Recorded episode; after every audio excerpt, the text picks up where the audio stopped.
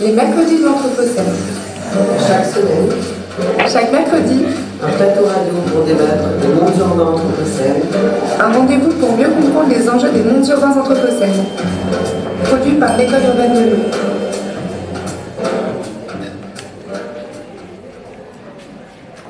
Bonsoir à tous. Nous sommes le 9 octobre 2019. Je crois savoir que c'est un chiffre qui va faire plaisir à l'un de nos invités à plusieurs reprises, puisqu'il y a deux neufs euh, dans la même, euh, la même date, la date du jour. Et donc on va parler de, biodiversité euh, cultivée. Le Centre de ressources de botanique appliquée a construit depuis 5 ans des liens avec la plus ancienne banque de semences du monde, l'Institut Vavilov, liens qui ont permis la naissance dans la métropole de Lyon de la station Vavilov. Parmi tous les intérêts des travaux effectués par euh, Nikolai Vavilov, une donnée est majeure, en tout cas me semble-t-il, 60% des semences recueillies le sont avant la Seconde Guerre mondiale, c'est-à-dire avant le déploiement des engrais et des pesticides synthétiques. Car comme vous le savez, entre les années 30 et 50 du siècle dernier, l'agriculture mondiale a muté en s'industrialisant. Nous sommes alors passés à la création de variétés en laboratoire, concrètement sorties de leur milieu naturel. L'énorme enjeu de cette collaboration est de pouvoir redéployer une biodiversité cultivée dans l'environnement, le sol, afin de repérer les plantes résistantes à la sécheresse et aux maladies. Se nourrir est vital pour les vivants, mais c'est aussi pour l'humanité en tout cas une question nutritionnelle, une question de goût, une question culturelle. Et nous allons ce soir parler de tout ça avec nos deux invités.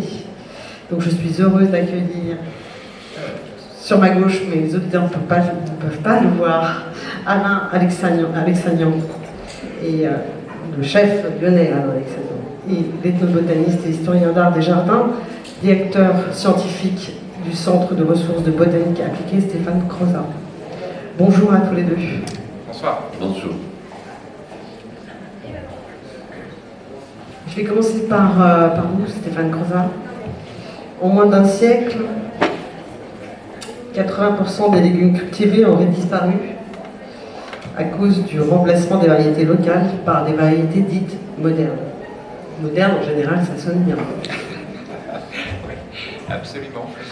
Euh, en fait, le nouveau modèle agricole, euh, et en particulier la fameuse révolution dite verte des années 90, euh, a fait disparaître en effet entre 70 et 80 de l'ensemble des légumes, céréales, euh, fruits, même avant, hein, ça a commencé déjà euh, au tout début du XXe siècle, euh, pour des questions de standardisation, d'industrialisation, de transport extrêmement loin des variétés, et on a remplacé petit à petit les variétés anciennes par ce que j'appelle la pomme carrée, c'est-à-dire qu'il fallait que ça rentre bah, dans les caisses, hein, que, la peau s'épaississe. on a sélectionné les choses pour l'industrialisation, mais aussi et surtout euh, uniquement pour un seul critère qui est le rendement. Le problème, c'est qu'en sélectionnant uniquement sur le rendement, on a perdu le goût, on a perdu la qualité nutritionnelle, euh, j'y reviendrai sûrement euh, tout à l'heure, et euh, on a perdu à peu près toutes les résistances aux maladies, à la sécheresse et toutes les résistances naturelles des végétaux. Justement, Alain, Alexandre, parlons de cette question. Alors, on parle, on parle du goût parce que c'est quand même le sujet qui me préoccupe le plus. Euh, rien ne peut passer en France si euh, vous ne faites pas passer le goût en avant dans la nutrition, ou la santé, ou, euh, ou tous les aliments. C'est-à-dire que vous avez beau dire à tout le monde ce qui est absolument génial, c'est de manger, je ne sais pas, une cuisson vapeur par exemple. une cuisson vapeur, au bout d'un moment, si on mange que la cuisson vapeur, on va un peu abandonner ça. Le rôle du cuisinier, c'est de dire, on va, sans le dire, on va cuisiner une carotte et après, on va la passer avec euh, de la chapelure de pain d'épices. Et quand on goûte la carotte, on dit c'est formidable, c'est une, sublime, une sublime carotte. Et c'est là où on dit oui, mais c'est probablement parce qu'elle est bio. Et euh, si vous vendez du bio, vous n'y arrivez pas. De cette manière, vous y arrivez. Et petit à petit, on a commencé à en France en tout cas, en parler un petit peu moins pour agir beaucoup plus, c'est-à-dire que c'est presque à, mot couvert où on va faire passer les choses. Mais rien ne se passera encore une fois si euh, euh, vous n'avez pas décidé, quand je dis vous, c'est euh, le public, c'est ça fait maintenant 45 ans que je cuisine, tous les 10 ans, la, la façon de manger change. Mais elle a changé parce qu'on a décidé, probablement déjà en votant, ce qui est, c'est presque de la, gourmandise politique, où, moi quand j'ai commencé, c'était les années 70 par exemple, euh, et, ces années-là, c'était le, début de la nouvelle cuisine. On rejetait euh, tout ce qui était cuisine bourgeoise, et on faisait comme mai 68, du tout et du n'importe quoi, c'est-à-dire du, même si c'est un peu, euh, avec du recul, euh, quelque chose qui a marqué jusqu'à aujourd'hui, du, du, kiwi avec du turbo, etc. Et quand, quand est venu les années 80, c'était la première fois que la gauche venait au pouvoir, et dans les assiettes, on avait euh, quelque chose de très populaire dessous, et de la crème et du caviar dessus. Ce qui veut dire que la gauche caviar était née en même temps que nous, on a changé parce que vous avez changé. Et quand la droite est revenue, c'était pas une droite dure, c'était donc une droite molle. Et donc euh, Chirac est arrivé, la tête de veau, le retour de la blanquette mais allégée. Euh, et des pommes, des pommes. Et pommes, oui, mais euh, et, à l'époque, comme c'était tout était mou, imaginez que vous n'aviez dans les restaurants que des mousses, que des flancs, que même, même dans les pâtisseries, vous aviez des miroirs, c'est-à-dire la France entière était édentée, juste parce qu'on n'avait pas voulu la politique d'avant. Et puis après Chirac, il y a eu 2000. 2000, c'est un non-vote. Donc on ne savait pas où on allait. Euh, et, dans ce no man's land, on a poussé des enfants, enfin tout le monde ici, à faire de, la technologie, c'est-à-dire euh, apprendre un petit peu plus un truc qui nous échappait, les parents. Et, dans la nourriture est venue la moléculaire. C'est-à-dire qu'on faisait de la fumée, on faisait des couleurs, on faisait des trucs, on disait ça le veau d'or est arrivé, c'est génial.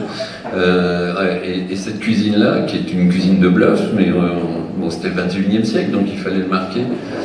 Et cette nourriture a pu passer, mais euh, ça a duré 10 ans, quoi. Et 10 ans après, donc 2010, pour les 10 ans qui nous incombent, il fallait parler, tous les politiques parlaient de transparence, de parler vrai, de ne pas masquer les mots, etc.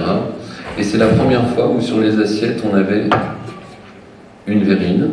À côté de ça, parce que c'était euh, parler vrai, la sauce était dessous et le produit brut était dessus, alors qu'avant on masquait, comme on masquait les mots en politique, et eh ben on masquait aussi la nourriture. Euh, et, et, et aujourd'hui, où tout le monde parle d'écologie, il n'y a pas un restaurant qui peut ouvrir et qui ne met pas de légumes en avant. Donc euh, ce que l'on mange, on croit que c'est le cuisinier, mais non, c'est le goût. Parce que si vous ne faites pas passer le goût, vous, passez à côté. Et le, fait de dire, euh, euh, ben, regardez, qu'est-ce qui, maintenant va déclencher les dix années à venir On voit, aujourd'hui, il n'y a pas une journée où il n'y a pas une manifestation, mais ça a commencé avec les gilets jaunes, ça a commencé avec la, récession, etc. Et quand on regarde les assiettes, aujourd'hui, les grandes assiettes sont devenues un peu petites. Euh, vous regardez l'intérieur de l'assiette, quelquefois il n'y en a que la moitié. Donc euh, les assiettes creuses sont devenues des bols. Euh, et, on croit que tout ça c'est une évidence, c'est le cuisinier qui a voulu. Mais non, vous l'avez voté, donc vous allez le manger. Donc la, relation entre cette façon de manger et puis, euh, et puis nous de le concevoir, souvent on croit que c'est les cuisiniers, mais les cuisiniers suivent ce que vous, vous avez voulu qu'on fasse. Et, euh, c'est vrai qu'aujourd'hui, c'est le grand retour de la nature, et Dieu merci, enfin je veux dire, est parti de là, donc à un moment donné, il ne faut pas l'oublier. Les, jeunes aujourd'hui, euh, ils trouvent normal de naître dans un hôpital, de manger ce qui est industriel et de boire ce qui est sucré. Donc, euh, mais, notre estomac, qui est notre deuxième cerveau, comprend absolument pas tout ce qu'on lui donne. Et, euh, et pour qu'il comprenne, enfin lui, en tout cas, il envoie des signaux. Des fois, c'est des boutons, des fois, c'est des plaques, des fois, c'est un peu plus grave. Et, euh, et, quand ça commence à devenir grave, eh ben, on lui dit, mais voilà, suis, le bon sens. Mange sain, mange naturellement, ben, mange ce pourquoi en effet, on s'occupe bien de notre cerveau et on lui donne à comprendre ce qu'il a besoin, c'est-à-dire de, l'éducation, euh, il faut aller dans, dans, les recherches, etc. Donc on nourrit le cerveau et on nourrit pas assez correctement le deuxième cerveau qui est notre estomac. Probablement ça passe déjà par la bouche, mais cette bouche aujourd'hui devient une poubelle. Et, euh, et, peut-être qu'aujourd'hui, où on prend soin des poubelles pour ne plus les appeler comme ça, mais euh, le recycler d'une façon différente, c'est-à-dire c'est euh, c'est une aujourd'hui les poubelles sont plus des poubelles, c'est des nouvelles ressources.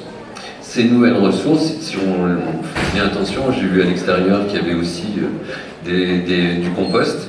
Donc imaginez maintenant que Lyon, Rhône-Alpes, Auvergne-Rhône-Alpes change et fasse du dernier geste qu'on n'a jamais appris, c'est-à-dire les assiettes qu'on rejette, imaginez qu'on fasse que du compost, c'est-à-dire qu'il y a des dizaines de tonnes par jour où on pourrait faire ce compost, le redonner à nos paysans et au lieu de lui montrer du doigt en disant regardez, ils font ça, c'est pas bien, hein, eh bien, au lieu de faire ça, nous, on peut changer parce qu'on a décidé de faire ce qu'on n'a jamais fait avant, ce geste qui est de balayer juste l'assiette ou les, rejets et les mettre simplement avec les épluchures, avec les coquilles d'œufs, etc., Donc euh, c'est pas très compliqué, sauf que euh, bah, moi je parlais du bon sens, mais c'est toujours facile pour un cuisinier de, se dire mais évidemment que tout se trouve euh, dans, dans, ces campagnes, etc.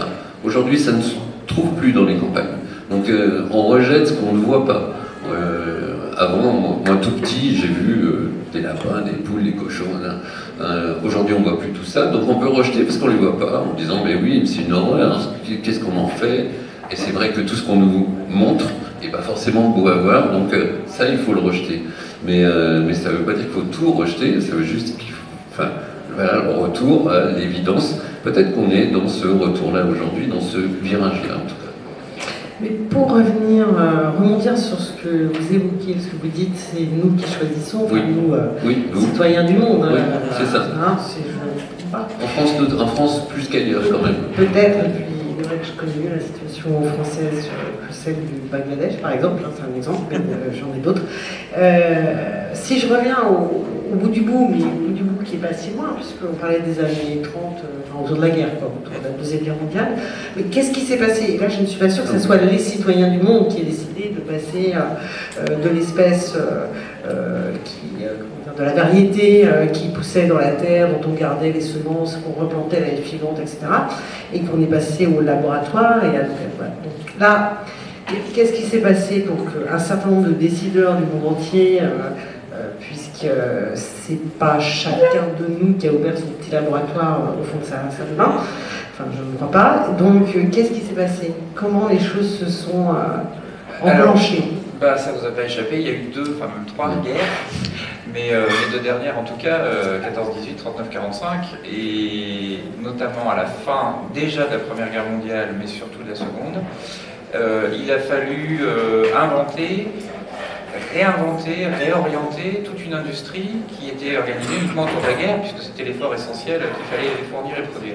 Et alors vous allez me dire quel est le rapport entre la guerre, l'agriculture et l'alimentation?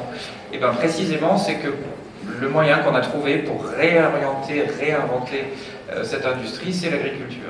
Il se trouve que euh, un certain nombre de matières premières, notamment euh, après la guerre 14, les, matières utilisées pour la production des gaz, un gaz moutarde et autres, mais même le cyclone, hein, les champs à gaz, etc., etc.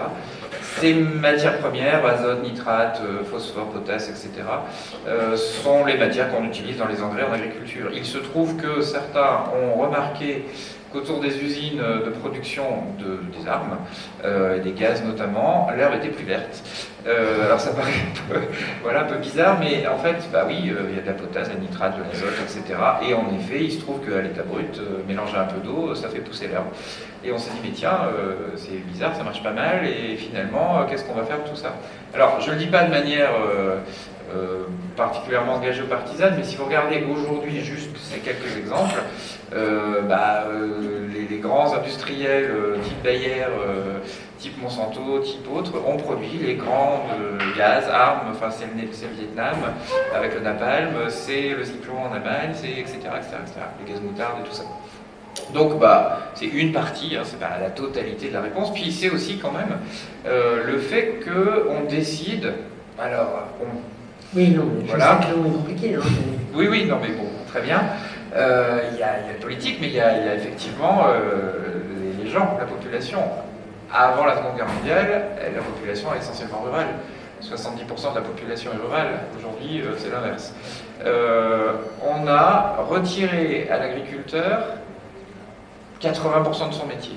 Aujourd'hui, le rôle de l'agriculteur, c'est de produire ça, ça, ça, ça, je sais pas, du cochon, euh, de la vache, euh, du lait, euh, blé, euh, de la betterave, euh, enfin plutôt les grandes productions industrielles. Euh, il a perdu la capacité d'abord de décider, de choisir ce qu'il allait cultiver, ce qu'il allait stocker. Si on parle des végétaux, c'est ma spécialité. Des semences qu'il allait produire, qu'est-ce qu'il produit? C'est plus lui qui les produit. Euh, c'est plus lui qui fixe le prix. C'est pas lui qui le vend. C'est encore moins lui qui le transforme. À part maintenant, il y a des mouvements, heureusement, hein, je pense aux paysans boulangers par exemple. Précisément, l'idée c'est de se réapproprier ça et l'ensemble du circuit. Et du coup, bah, qui a pris euh, toutes ces tâches bah, D'autres euh, structures, notamment l'industrie, euh, toutes les, différentes chaînes en amont, en aval, et, notamment l'agroalimentaire. Et puis bah, on a dit à l'agriculteur, voilà, tu vas faire ça. Et puis comme en plus il fallait vraiment maîtriser l'ensemble du système, on a subventionné ce système, on l'a mis complètement sous cloche, et on a produit bah, euh, massivement, euh, c'est ce que je disais tout à l'heure, un coup du porc, un coup du beurre, un coup euh, du poulet, etc. Partout etc. sur la planète. Partout sur la planète. Enfin, le même Dans les pays occidentaux, dans les pays occidentaux. Parce qu'il se trouve que les pays dits en voie de développement, aujourd'hui, je dis d'autant plus à l'aise qu'on travaille avec la Russie et notre agronome maison est d'origine rwandaise, on va chercher dans des pays qui ont pratiqué des agricultures différentes. La Russie a pratiqué l'agriculture industrielle comme tout le monde, mais il se trouve que euh, leur banque euh, de, de hein, vraiment l'Institut Vavilov, qui est donc cette quatrième et plus ancienne banque de semences au monde, a suivi une voie assez différente. Euh, bah, Aujourd'hui, les agriculteurs en Afrique, par exemple, pour ceux qui en tout cas vivent, enfin survivent ou vivent d'une agriculture vivrière, ils maîtrisent encore la totalité de ce, schéma. Euh, c'est plus notre cas. Et, ben voilà, il s'est passé ça, c'est-à-dire que, euh, puis il y, a- il y a bien d'autres sujets et phénomènes, mais euh, en gros, de la transformation de l'agriculture euh, en industrie et de la dépossession des agriculteurs de leur savoir-faire, et ben on arrive à un résultat qui est celui effectivement d'une industrialisation et une standardisation un peu oui, globalisée, on peut le dire comme ça. Oui. Mais finalement, est-ce que euh, cette euh, réussite que fut euh, la production massive, hein, on peut parler de, de ça, hein, euh, est-ce que finalement ça a résolu euh, deux questions parmi toutes les questions qu'on pourrait évoquer, c'est-à-dire nourrir tout le monde en quantité suffisante pour les besoins euh, humains et de manière suffisamment qualitative hein, pour offrir à ces mêmes humains, y compris les autres vivants, hein, qui sont nourris et peut-être avec euh, composts euh, ou autres, euh, des euh, qualités nutri- nutritionnelles suffisantes pour voilà, on aille bien. Quoi. Alors, nourrir tout le monde, nourrir tout le monde, ou en tout cas un plus grand nombre, certes, qualitativement, euh, non. D'ailleurs, on invente, euh, on invente des noms qui sont des très jolis noms, comme raffiné, par exemple. Euh, et depuis, depuis ces années-là, après-guerre, plus on va en avant, plus le sucre est blanc, plus on va en avant, plus la farine est blanche. Mais personne ne se pose la question qu'est-ce que le sucre avant?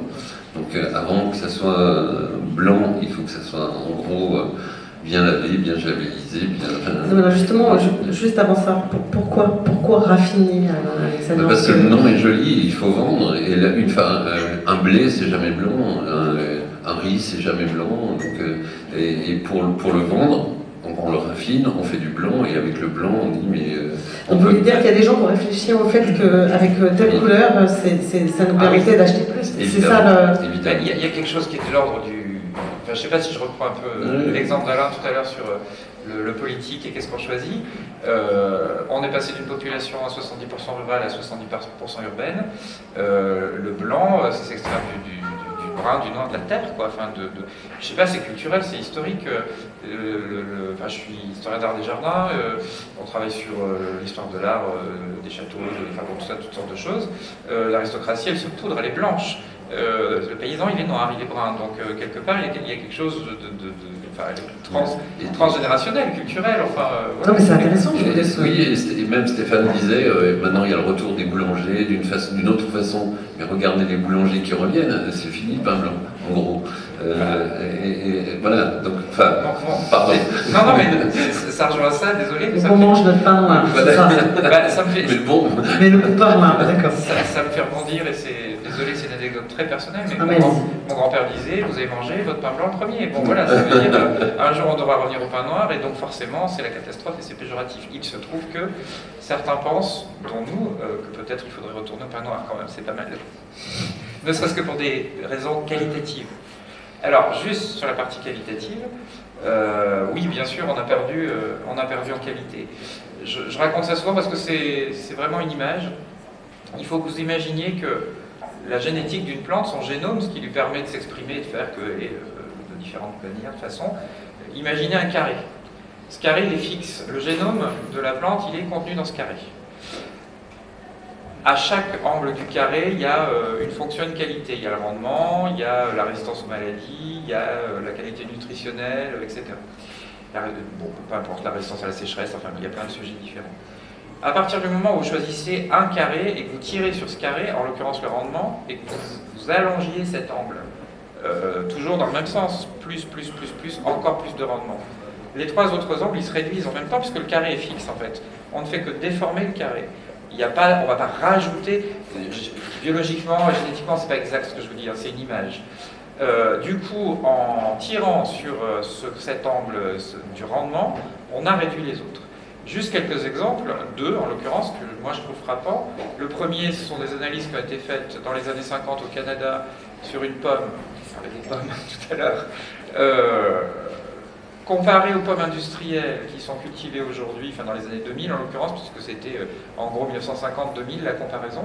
Pour avoir le même taux de vitamine C, il faut manger 100 pommes. Est-ce qu'on mange 100 fois plus? Est-ce qu'on cultive sur 100 fois plus? Euh, Est-ce qu'on continue de manger du carton et de la flotte, en gros? Deuxième exemple, et là c'est vraiment l'exemple du carré que je trouve parfait, les choux, les brocolis notamment, l'INRA, l'Institut national de recherche agronomique, a travaillé sur l'amertume des choux brocolis parce que à l'état sauvage, le chou c'est amer. Et c'est pas bon. Enfin, moi personnellement, j'aime pas du tout l'amertume. Mais il se trouve que la mouche du chou, euh, qui va attaquer le chou, elle aime pas l'amertume non plus. Et donc si le chou est amer, c'est que ça le défend contre la mouche du chou. Donc on a fait partir l'amertume, mais aussi on a perdu la capacité du chou à se défendre. Donc moralité, bah, on traite parce que bah, faut bien faire quelque chose, sinon le chou euh, est piqué, on ne peut plus le vendre, on ne peut plus le manger. Donc bah oui, de fait, on a perdu euh, une certaine qualité nutritionnelle. Maintenant, et je renvoie la balle à Alain, euh, ça pose quand même la question, et on le voit, euh, je sais pas, le goût, l'évolution du goût depuis le Moyen-Âge ou même l'Antiquité, ne sont pas du tout les mêmes qu'aujourd'hui. L'amertume, c'était quelque chose qui était euh, extrêmement aimé euh, il, y a, très longtemps. Enfin, c'est toutes ces évolutions-là, et, et en l'occurrence, bah, je pense que les gens s'adaptaient à ce qu'ils avaient sous la main, mais c'était fait euh, du champ à l'assiette, quoi. Oui. Alors que maintenant, c'est- ça passe par bah, tous les intermédiaires qu'on a décrits, et notamment l'industrie, du coup, c'est super sucré, super salé, super voilà. Mais les, enfants s'habituent à ça, et quand on se retrouve à quelque chose d'amer, ou d'acide, ou d'âpre, ou etc., c'est immangeable. Mais, mais je, je me souviens, enfin, pour parler de l'amertume, quand j'étais petit, les endives, c'est vraiment très très amer. C'était tellement amer que euh, plus personne en, en voulait, personne n'en achetait. Du coup, l'industrie, qui est quand même pas si bête que ça, s'est dit on va l'adoucir, on va lui enlever, hein. et elle a transformé ce que vous, tout le monde mange aujourd'hui, c'est une endive. Alors on dit qu'elle est amère, mais absolument pas. Et, euh, du coup, effectivement, c'est- quand, je dis que le goût doit suivre une génération, c'est-à-dire que la génération d'avant qui n'avait pas le choix, pas, euh, euh, donc on, savait qu'il y avait une amertume, et ben on mettait euh, du pain pour euh, cuire avec, qu'on faisait euh, avec deux os ou euh, on mettait légèrement effectivement du sucre, etc. Donc euh, euh, c'est- parce que d'abord inné, quand un enfant vient au monde, il y a deux choses qui, qui, qui, ont été notre survie, c'est le sucre et le gras. Quand on, il y a 10 000 ans, quand on traversait la Terre, donc il fallait prendre ce qu'on trouvait. En plein été, il y avait tout, donc le miel, les fruits, donc le fructose, tout ça, on, on stockait. Euh, quand il y avait un animal, on divisait en 35, c'était le, groupe qu'on avait, et on stockait le gras. Et quand venait l'hiver, où il y avait pratiquement rien pour euh, continuer à marcher, et ben, ce qui nous a aidé à survivre, on déstockait l'hiver. C'est-à-dire que nous, ici, on est maintenant sédentaire, on ne bouge plus, et, euh, et l'industrie, sait déjà que le bébé, quand il vient au monde, il aime deux choses, le sucré et le gras. Et il utilise ça pour effectivement euh, faire euh, leur cochonnerie à eux, et on oublie le vrai sens du pourquoi on aimait ça. Alors on n'aime pas parce que le sucré c'est sucré, on l'aime parce que c'est la survie, et avant le sucre, euh, ça n'existait pas, hein. c'était le fructose et c'était le miel. Et euh, idem pour, euh, ben, on parlait d'amertume, il y avait, euh, je, je sais pas, en, en, en herbe, des milliers d'herbes. On n'est pas herbivore pour autant, mais il y avait des milliers d'herbes. Aujourd'hui, quand on regarde les herbes qu'on met sur une salade, s'il y en a 4, 5, alléluia, c'est une belle, euh, Belle salade. c'est une belle salade. Et, et c'est pas chez tout le monde où on trouve 4 ou 5. Alors qu'avant, il y en avait des milliers. Donc, on, on- depuis, ça fait 800 générations seulement, c'est pas énorme. Tout, chacun de nous en voit 4. 800 générations, c'était hier. On n'a pas transformé notre estomac. Donc, euh, ce deuxième cerveau qui lui. Imaginez que vous êtes un enzyme qui attend la ciboulette. Pendant des années, vous faites rien. C'est juste génial, vous restez dans votre fauteuil, etc. Et on mange ce qu'on ne mangeait pas avant, c'est-à-dire le pain, le sucre, là. Et d'autres enzymes qui sont pas du tout faits pour ça, parce qu'ils ne le comprennent pas, ils viennent et ils attaquent, ils disent il faut y aller quand même, c'est notre job. Euh, ils se fatiguent parce que c'est pas leur rôle. Leur rôle à eux, c'est de manger ce qu'on avait avant, et on l'a plus. Ben, tant pis. De temps en temps, la viande, de temps en temps, ça fait du bien. Le poisson, on l'a, les légumes, l'a. Ouais, mais il faut trop fait cuire, hein, c'est pas assez cru. hein. Ouais, peu importe, il râle quand même. Et quand il râle trop, parce qu'on mange vraiment pas bien, c'est de ce que j'expliquais tout à l'heure avec les boutons, les plaques et les maladies. Mais euh, en dehors de ça, c'est on, oublie juste euh, cette relation qu'on a avec euh, tout, tout, bah, tout ce qui nous est proche de la nature. Aujourd'hui, on a un peu chassé, effectivement, ça a commencé par les guerres ou l'après-guerre où il fallait nourrir tout le monde. Mais aujourd'hui, on a quand même l'intelligence de savoir euh, produire d'une façon différente. Euh, on a des choix, maintenant chacun fait son choix, mais on a des choix.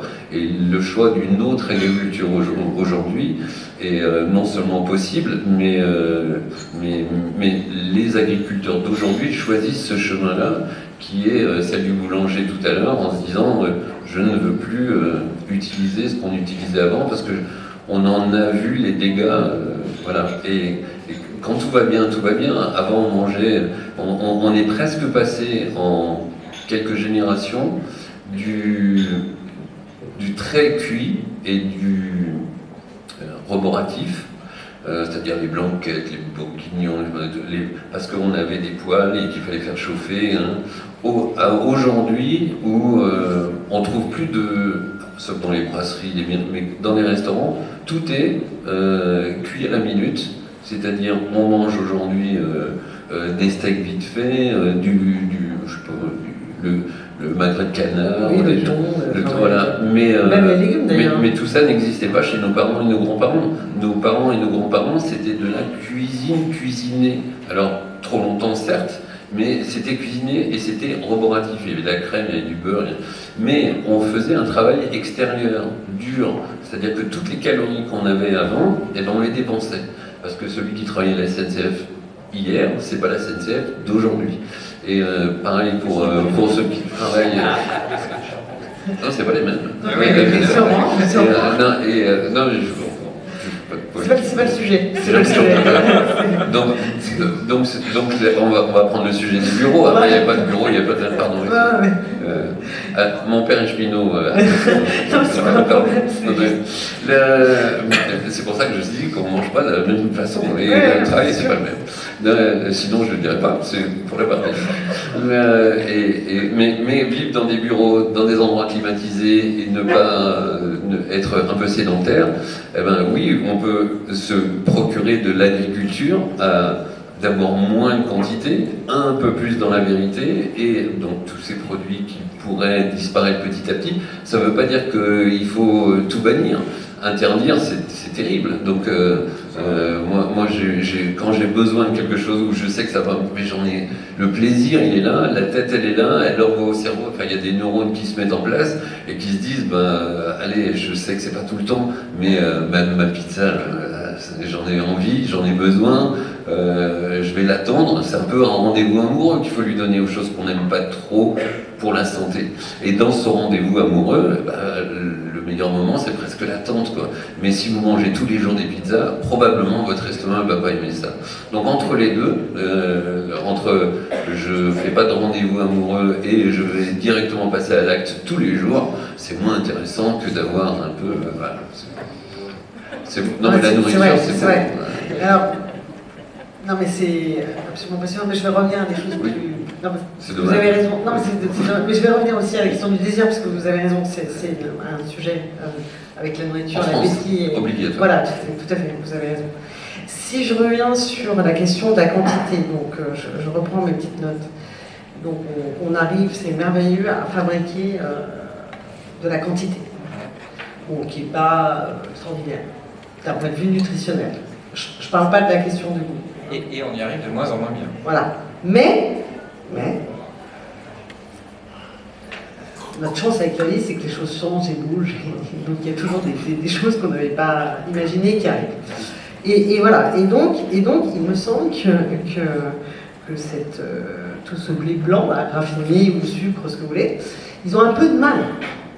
Parce qu'il y a toujours des nouveaux insectes qui résistent à une nouvelle entrant chimique, et puis il y a un été un peu plus chaud, et puis il y a un été où il y a un printemps pas du tout pluvieux. Enfin, tout ça, ça se passe pas comme sur des roulettes, et ça, on l'a pas réglé en laboratoire, Non, et. je crois. Non, non, pas du tout. Donc, comment, comment on fait Et qu'est-ce que vous observez, Stéphane Crozat, justement, avec vos semences euh, qui proviennent, je, je parle en, particulier de Babylov, euh, d'une époque qui n'a pas connu cette question chimique.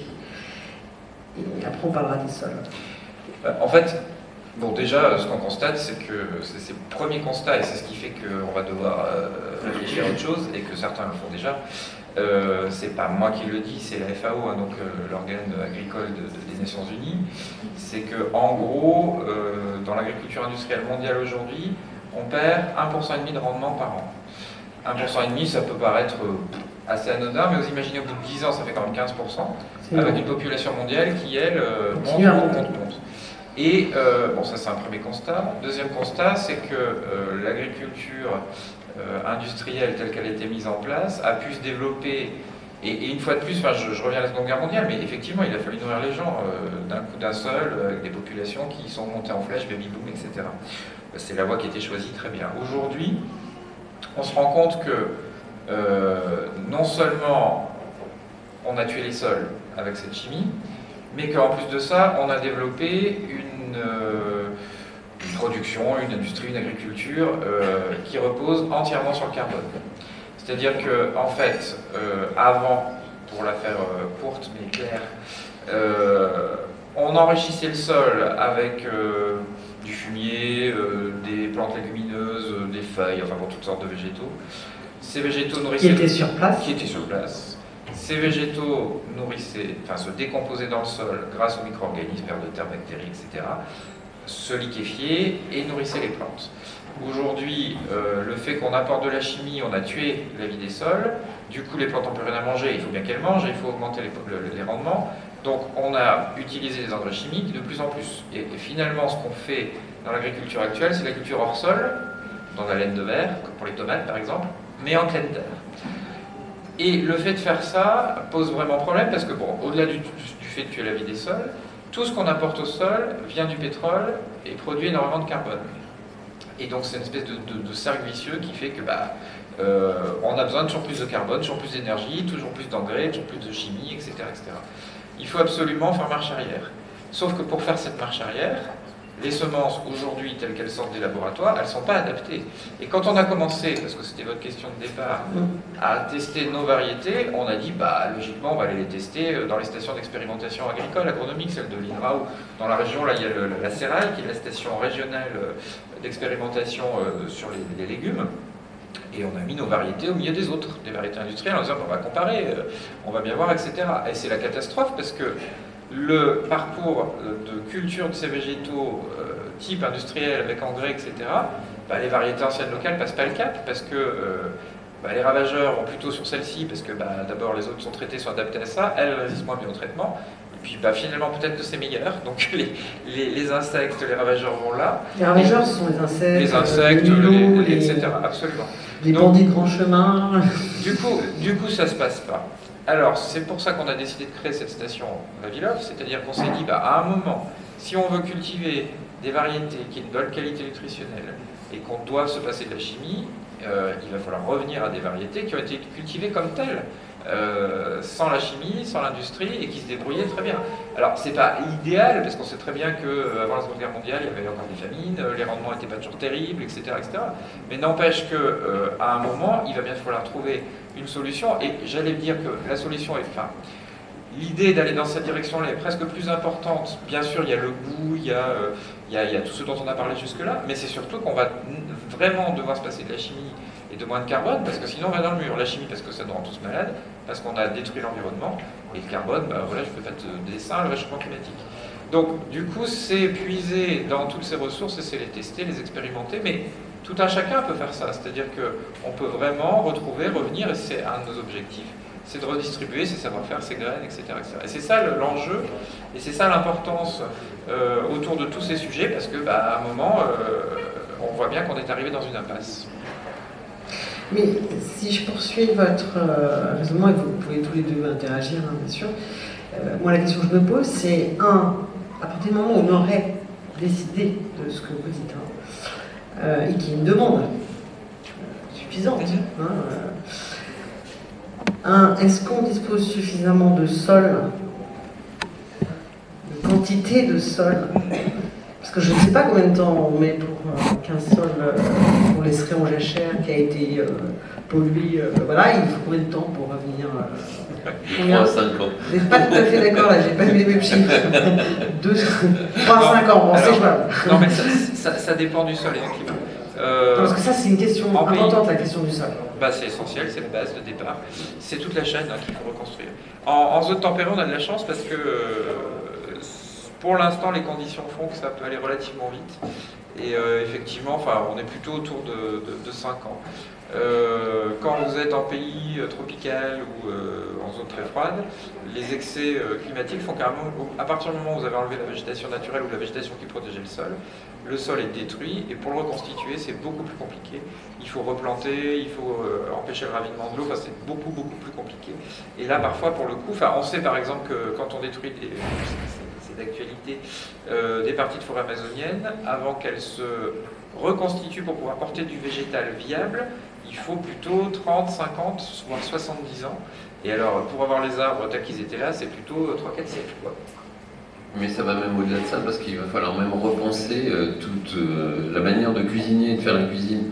Quand on replante les graines euh, bah, de, Vavilov notamment, donc les graines qui étaient ici il y a une petite centaine d'années. Alors quand on plante du poivron, poivron d'ampuis par exemple, et on me dit bah viens tu vas cuisiner avec du poivron dis, C'est génial, moi le poivron j'ai plein de recettes. J'arrive et je vois un petit truc comme ça, je dis mais c'est pas possible, il n'y a, a que de la peau, il y a un- enfin, et derrière ça, on réinvente une cuisine parce que euh, quand vient le poivron, vient l'aubergine, la tomate, etc. Et du coup, on peut farcir ça d'une façon différente et le mettre en avant d'une façon différente et goûteuse. Mais, euh, mais quand on voit le poivron, on se dit mais euh, c'est fini, toutes mes recettes s'en vont. Et la courge romaine de lin, par exemple, dont on parlait tout à l'heure, euh, c'est donc cette, courge-là, on, on a fait plusieurs essais avec parce que gustativement, on ne peut pas la mettre au même niveau que la manière dont on fait les courges aujourd'hui. Et quand on, quand essaye de se dire, bah, tiens, on va, on va faire, euh, alors c'est un peu compliqué, peut-être euh, comme ça, mais un cuisinier, il va se faire des ravioles euh, pour dire, voilà, imaginez une raviole de courge four- fourrée de potimarron sur un lit de haricots rouges et y a, il- non, mais bientôt avoir faim. J'ai pas mis de protéines dedans, hein, on est bien d'accord. Donc, euh, et donc on commence à faire ces lamelles-là, et à l'emporte-pièce on coupe et on mange à côté euh, ce qui dépasse, et quand c'est pas bon, ben, on, on rejette. Et c'était très bon, ça veut dire que on a découvert aussi en faisant la cuisine d'aujourd'hui qu'on pouvait mettre, moi je connais que la butternut qui peut se manger crue. Les autres courges ne se mangent pas crues, sauf celle-là qui en vient. Donc il peut y avoir des belles, belles, belles découvertes comme ça.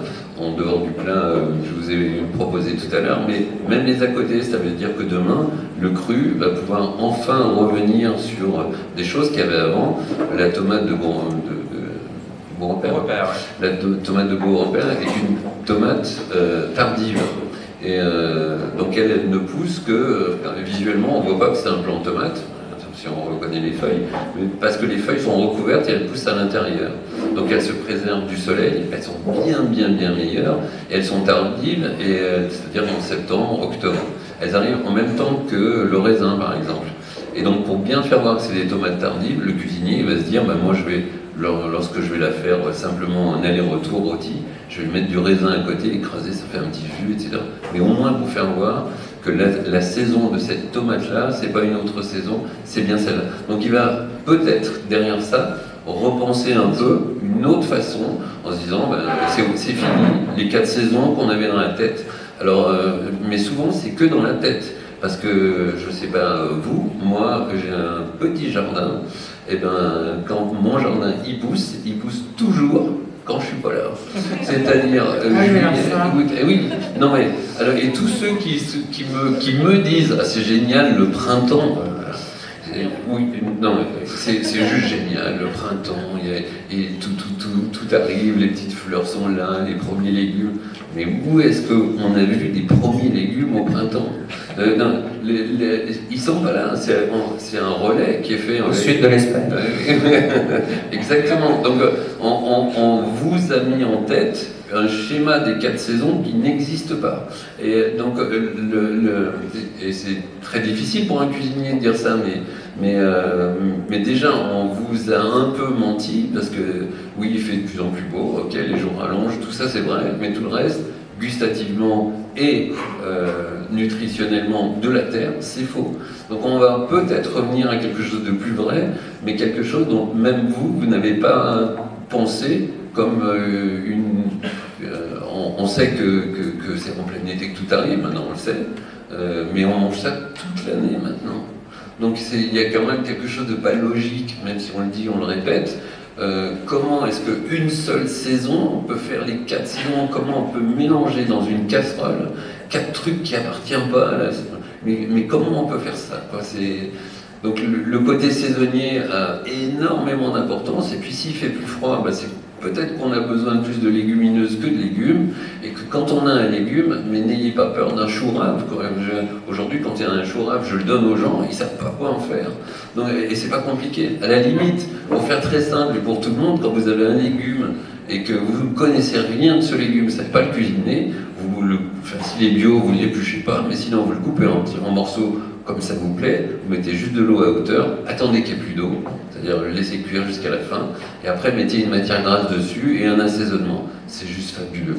N'importe quoi, n'importe même, même des blettes que vous n'aimez pas, même des, tout, tout ce que vous ne comprenez pas, simple, mettez-le de l'eau et vous attendez qu'il n'y ait plus d'eau, comme ça on ne jette pas d'eau, et tout le et en général c'est pas trop cuit et euh, ça c'est juste un cours de cuisine ça n'a rien à voir avec toute Non, mais l'émission mais, mais, mais non mais c'est peut-être que demain vous allez faire votre marché vous allez acheter des trucs qui vous ou, ou quand les amas pourront vous servir en disant je sais pas quoi faire avec le rue tabagal topinambour etc. faites-le un peu comme ça vous allez voir ça Parce que moi, j'allais parler de l'eau, justement. ah mais de l'eau hein, on l'avait jamais mis en bouteille avant en plus donc, Ah, et bah, heureusement qu'on n'en a pas sur la table sinon je vous ferai Ju- Justice, ça a complètement à voir, parce qu'en fonction de, du légume, de la variété, enfin tu parles des poivrons d'empuis, c'est juste pour la petite histoire, mais justement ça montre ça. À chaque fois qu'on ramène une nouvelle variété, on cherche à savoir comment les gens l'utilisaient, pourquoi, euh, qu'est-ce que- à quoi ça sert, etc. Et ce fameux poivron il existe encore euh, donc dans la région de Vienne, à côté d'Empuis, mais enfin il reste un producteur et, deux, trois euh, jardiniers qui l'ont. Et la première fois que je l'ai ramené au domaine de la Croix-Laval, dans les conservatoires, il y a 7-8 ans, 9 ans, la première fois qu'il est récolté par les jardiniers, ils le goûtent et ils m'appellent et ils me disent Ton poivron d'enfui, c'est pas une affaire, hein, c'est dégueulasse. Ah bon, j'habitais Vienne à l'époque, je trouvais ça pas mal. Et euh, il me dit Ouais, la chair est vraiment rouge très sombre, c'est flasque, c'est pas bon. Je dis Rouge, mais comment ça rouge? Bah oui, un poivron quoi. Euh, ben non, euh, ah non, non, mais attendez, ah oui, euh, j'ai oublié de vous dire, moi je savais, mais j'avais juste un peu oublié de transmettre. C'était le tout début. C'est un petit poivron, donc en effet à la peau très fine, qui se mange vert avant Absolument. maturité. La plupart du temps cru. Euh, dans la région de Vienne, les gens le cisèlent et euh, le mettent dans ce qu'on appelle dans la région la, la, la, la tome d'aubé, euh, notamment au moment des conscrits, etc. Enfin, c'est une espèce de cervelle de canut euh, à base de, à base de poivron, mais euh, aussi dans les salades. Enfin bon, en tout cas, il y a une manière de préparer. quoi. Et si on oublie de dire ça, bah, effectivement, la variété, euh, les gens trouvent ça dégoûtant et on la jette. Donc, bah, ça a complètement à voir avec, euh, avec tout ça. Mais, mais peut-être que la tomate de Beaurepaire, euh, les, les fins d'été avant septembre, c'est-à-dire que quand pousse cette tomate-là, euh, les premières gelées étaient déjà là. Il faisait très froid. Donc cette tomate, peut-être qu'elle est partie parce qu'elle ne supportait pas la saison d'avant. Et que la saison d'avant, eh ben, maintenant, c'est le moment de la faire revenir. Peut-être. Alors justement, vous avez tous vous faites le lien avec euh, la dernière chose que je voulais dire. Euh, c'est qu'une autre région, au sens large, hein, lyonnaise, voilà, c'est une région qui a beaucoup, euh, qui par le passé, on va dire, un passé pas si lointain que ça, hein, a été une région dans laquelle euh, la biodiversité cultivée, mais aussi florale, a été extrêmement forte et a peut-être euh, d'ailleurs fait naître cette cuisine lyonnaise en particulier. Je n'en sais rien, je- Si, c'est une hypothèse. Mais je c'est- voudrais que vous parliez de ça parce que quand on va sur le marché euh, à Lyon ou à Oulin, j'ai pas le sentiment qu'on ait une variété plus grande que sur un marché euh, parisien ou orléanais et je ne veux vexer personne. Donc, euh, mais voilà, donc j'aimerais que vous, vous parliez de ça. Je, je vais laisser parler parce, Oui. que, parce que la question quand même est bien pour toi quand même. Si, si. Sauf que sur les marchés, Voilà, euh, vous faites pas les marchés de producteurs. C'est euh, alors des fois les plus grands marchés, les plus beaux, ceux qui, ont une vue absolument incroyable. Quelquefois il y a trois producteurs. Et quand je dis trois, je suis très gentil avec les trois producteurs. C'est-à-dire qu'il n'y a que des revendeurs et ils ont été soit à Corba, soit. Donc ces marchés-là ne sont pas des marchés. Donc euh, s'il devait y avoir euh, une incitation, c'est peut-être à dire à la place des marchés, au moins tel et tel jour, faites venir. Alors, pas chasser les autres, les autres peuvent avoir des journées, mais des journées où il y a des marchés de producteurs, c'est vers un producteur. Et, c'est là où on va comprendre, un, la saison, deux, savoir ce qui est. Alors oui, peut-être qu'il n'y a rien qui va vous tenter. En ce moment, euh, ça va pas être euh, mirobolant. Mais en tout cas, c'est là. Mais en tout cas, c'est ce qu'il faut manger et c'est ce que votre corps a besoin. Mais, euh, mais pour effectivement le, le- bah, tout, tout le reste, je te laisse en parler. Alors, eff- effectivement, euh, la région de Lyon, enfin euh, Rhône et bord des Oui. départements limitrophes, on est sur le- le- les bassins versants euh, Rhône-Saône en gros, euh, a été dans la seconde moitié du 19e siècle l'un des plus grands centres d'obtention, donc de création horticole en Europe. Il y a eu vraiment hein, des dizaines de milliers de variétés de fruits, de légumes et de fleurs qui ont été créées. Beaucoup de fleurs, énormément, c'était quelque chose qui était connu mondialement. Euh, deuxième moitié du 19e siècle, c'est 60% des roses mondiales, par exemple, qui sont créées dans la région. Donc c'est pas anecdotique, c'est vraiment quelque chose d'énorme. C'est plus de 300 variétés fruitières, c'est des centaines de variétés de légumes, beaucoup, beaucoup ont disparu malheureusement. Euh, et voilà, il y a un contexte tout à fait particulier. C'est plus de 600 horticulteurs, pépiniéristes, euh, bah, là toute la partie où on est, là physiquement c'était que ça, hein, avait des pépinières, du maraîchage, etc. Et c'était la seconde ressource économique de la ville, voilà, un petit peu, un petit peu oublié. Et surtout c'était étrange mais connu mondialement. Donc euh, les variétés sont parties euh, dans le monde entier, notamment parce qu'il y avait des expositions horticoles importantes. Il y a eu, on l'a un peu oublié aussi, mais trois expositions universelles à Lyon hein, quand même et euh, donc deux au parc de la Tête d'Or. Et les gens bah, voilà, venaient découvrir euh, les nouveautés, c'est là que ça se passait. Il y avait quelques villes en Europe qui étaient comme ça. Et, voilà. Alors effectivement, c'est complètement à l'origine de la cuisine lyonnaise, de la gastronomie lyonnaise, parce Et que... Peut-être la soirée aussi, parce Oui, que je pense, euh, j'imagine, les fleurs sur. euh, Énormément. hein, Absolument. C'est grâce à eux, hein, c'est- grâce, au canu. hein, qui- Bah, tout, tout ça est lié, mais juste quelques petits, petites remarques comme ça, quelques petits liens. Euh, J'avais été très frappé au moment de, de la publication de l'ouvrage sur les toques blanches lyonnaises, où on explique que les mères euh, des bouchons, euh, en fait, sont les cuisinières des maisons bourgeoises ou des châteaux du coin. Et moi, pendant ce temps-là, je faisais des recherches de mon côté, je me rendais compte que les jardiniers euh, de ces mêmes châteaux et maisons bourgeoises euh, étaient les futurs horticulteurs. Et en fait, bah, souvent des couples, et que bah, en gros, les uns créent et cultivent les légumes et les autres les, cultivent, cuisiner. Quoi. Et, ce lien, il est, évident. En même temps aussi, et je trouve ça constituant, bah, on en parlait tout à l'heure, euh, il y a tout un contexte qui, tout ça, ce, contexte en fait démarre à la Renaissance au XVIe siècle, au moment où Lyon se constitue. Il faut vraiment voir Lyon comme euh, bah, la Genève d'aujourd'hui. C'est-à-dire que le Rhône, c'est euh, la frontière entre le Saint-Empire romain germanique et le Royaume de France.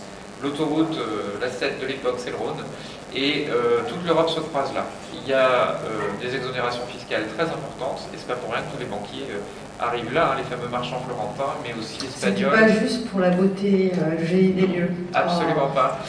Euh, enfin peut-être d'ailleurs, mais pas que. Et tout ça pour dire qu'ils arrivent avec euh, leurs jardiniers, leurs graines, leur cuisine.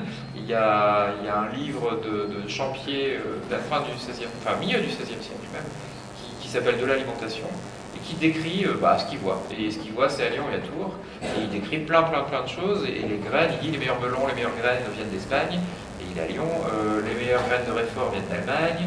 Euh, la crème euh, catalane, qui s'appelle pas encore comme ça, qui va devenir la crème brûlée, etc. Tout ça pour dire que c'est vraiment une cuisine.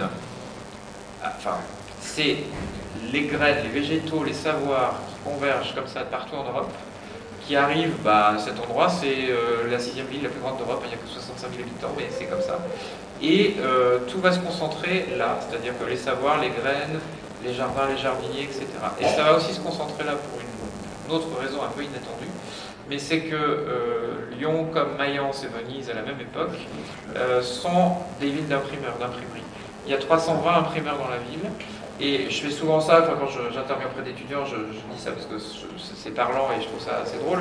C'est les trois villes où il y a Internet en Europe à l'époque. C'est-à-dire si vous voulez publier ou avoir accès à la connaissance, c'est là qu'il fallait être. Et du coup, bah, les gens viennent là et, tout va se rencontrer là. Et évidemment, bah, la cuisine, comme tout le reste, comme les arts, comme la soirée, comme plein de choses, ça va être là ou ailleurs. Mais en tout cas, euh, à Lyon, il y, a, un élan très particulier. Et tout ça va se construire petit à petit jusqu'à exploser complètement euh, au 19e siècle. C'est pour ça qu'on a parc de la Tête d'Or, les grandes terres, le jardin botanique, enfin tout ça, toute cette histoire de la ville euh, s'est constituée autour de ça. Et effectivement, c'était quelque chose de très important. Et pour conclure là-dessus, on a décidé donc, parce que toutes ces variétés anciennes et locales dont on parle depuis tout à l'heure, on a donc créé ben, le, CRBA, donc Centre de ressources botaniques appliquées, et des conservatoires au départ de variétés anciennes et locales, lyonnaises, parce qu'on les a recherchées, on a reconstitué toute cette histoire, et on s'est rendu compte qu'il n'y en avait presque plus dans la région, mais qu'il y en avait dans le monde entier. Donc on a cherché à comprendre pourquoi, comment, et c'est comme ça que bah, je vous raconte cette histoire, c'est comme ça qu'on l'a su, et euh, on les fait effectivement revenir d'un peu partout, et notamment de l'Institut Vavilov de Saint-Pétersbourg, puisque sur le papier, il y en a quand même 270. Et euh, au total, aujourd'hui, on en a, alors pas que de l'Institut Vavilov, enfin de partout, aussi bien de France que d'Europe que du monde entier, on a à peu près 600 euh, variétés, toute enfin plus même maintenant, toute espèce confondue, donc fleurs, fruits, céréales et légumes, juste en variété locale. Après, on a d'autres, pour d'autres raisons, qui viennent d'un peu partout.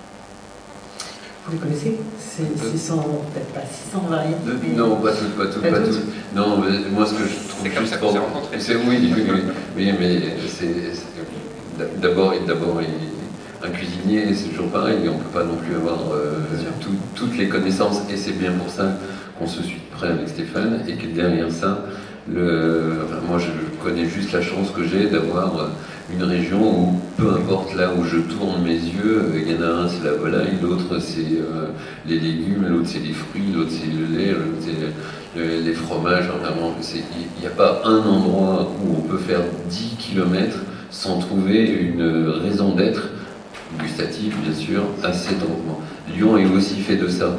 Et on a quand même la chance, quand on, quand, on essaye de faire que des marchés bio ou, de producteurs, bah, d'avoir de, des relations avec euh, toute cette nouvelle paysannerie qui, euh, qui va euh, probablement donner impulsion à, ceux qui veulent se lancer dans le magnifique et fabuleux métier de la paysannerie il n'y a rien de plus beau que le nom du paysan. C'est très beau comme nom. Et faire ce métier-là, mettre une graine, euh, aujourd'hui je vais lancer une, école, enfin euh, des concours sur le goût, etc. Et je veux absolument qu'au lieu de connaître le produit, on puisse avoir la graine, qu'on la plante, qu'on la bine de temps en temps, Euh, éventuellement qu'on l'arrose, mais les jardiniers sont là, ils le font euh, tous les matins, donc euh, j'irai pas jusque-là, mais voir pousser et voir ce qu'on appelait avant la botanique. Aujourd'hui, un cuisinier, c'est pas ce que c'est que la botanique, c'est pas. et moi, je vais dans les écoles pour donner des leçons de goût. quand je montre ce qu'est un petit pois, je crois que ça fait 12 ans, j'en ai vu deux qui savaient ce que c'était qu'un petit pois. Donc, et, alors, ça me brise le cœur, mais c'est comme ça. Ça veut juste dire qu'il y a, un manque de relais quelque part, et que derrière ça, probablement que les, marchés que vous avez sont pas forcément les bons marchés, mais il faut aller s'intéresser un peu de près. C'est le vrai luxe, mais le grand luxe, c'est un, de faire le marché, deux, de faire la cuisine. Aujourd'hui, on a un peu oublié ça, on fait pas les marchés, mais les supermarchés.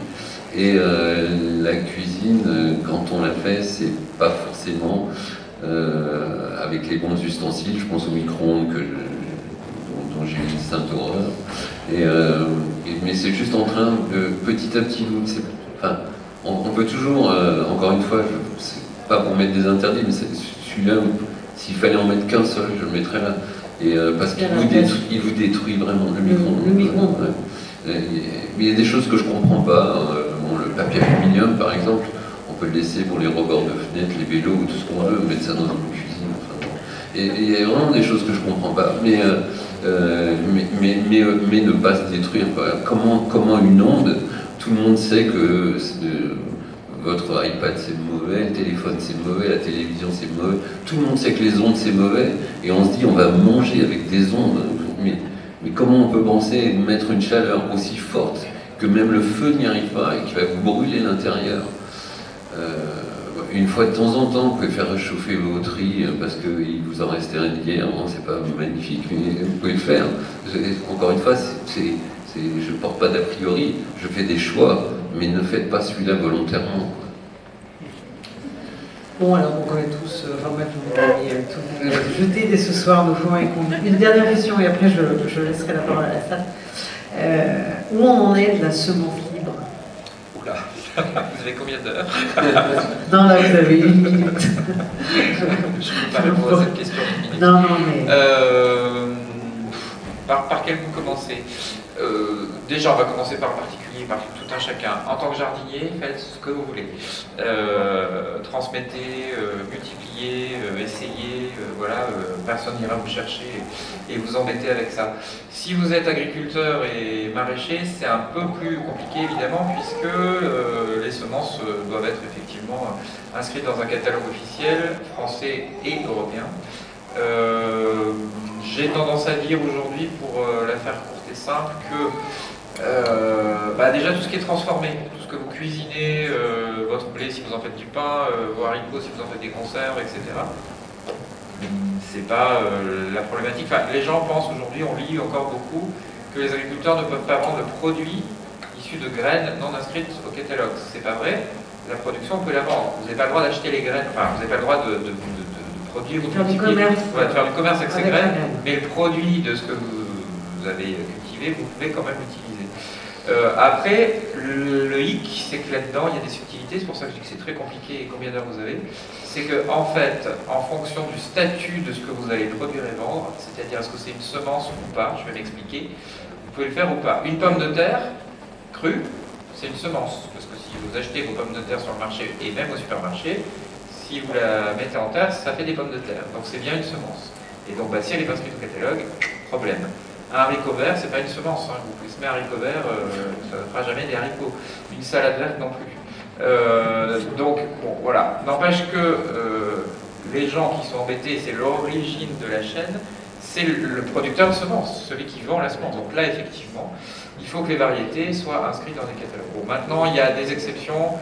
Pour les céréales notamment, il y a une contribution volontaire obligatoire. Oui, ça existe, de mot. Bah, volontaire obligatoire. C'est-à-dire que le paysan, quand il amène son blé à la coopérative, il paye une taxe qui sert euh, quand même aux pauvres semenciers industriels qui font de la recherche, et il faut bien qu'ils trouvent de l'argent quelque part. Et euh, bon, si jamais cet agriculteur n'a pas énormément de, revenus dans l'année, on la lui restitue quand même parce que voilà, c'est des, des choses un peu, un complexes, mais c'est comme ça que ça se passe. Par contre, pour les légumes, bah, c'est très compliqué.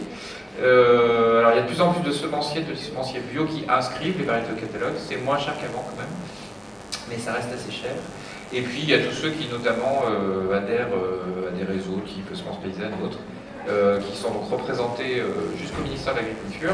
Et quand l'État tape sur l'un d'eux, ça remonte jusqu'au ministère et ça se règle de but à but entre le ministère et les syndicats, et en général, ça s'arrête là. Donc, ça, c'est ma version. hein. Évidemment, la version officielle, euh, n'aurez pas du tout cette version-là.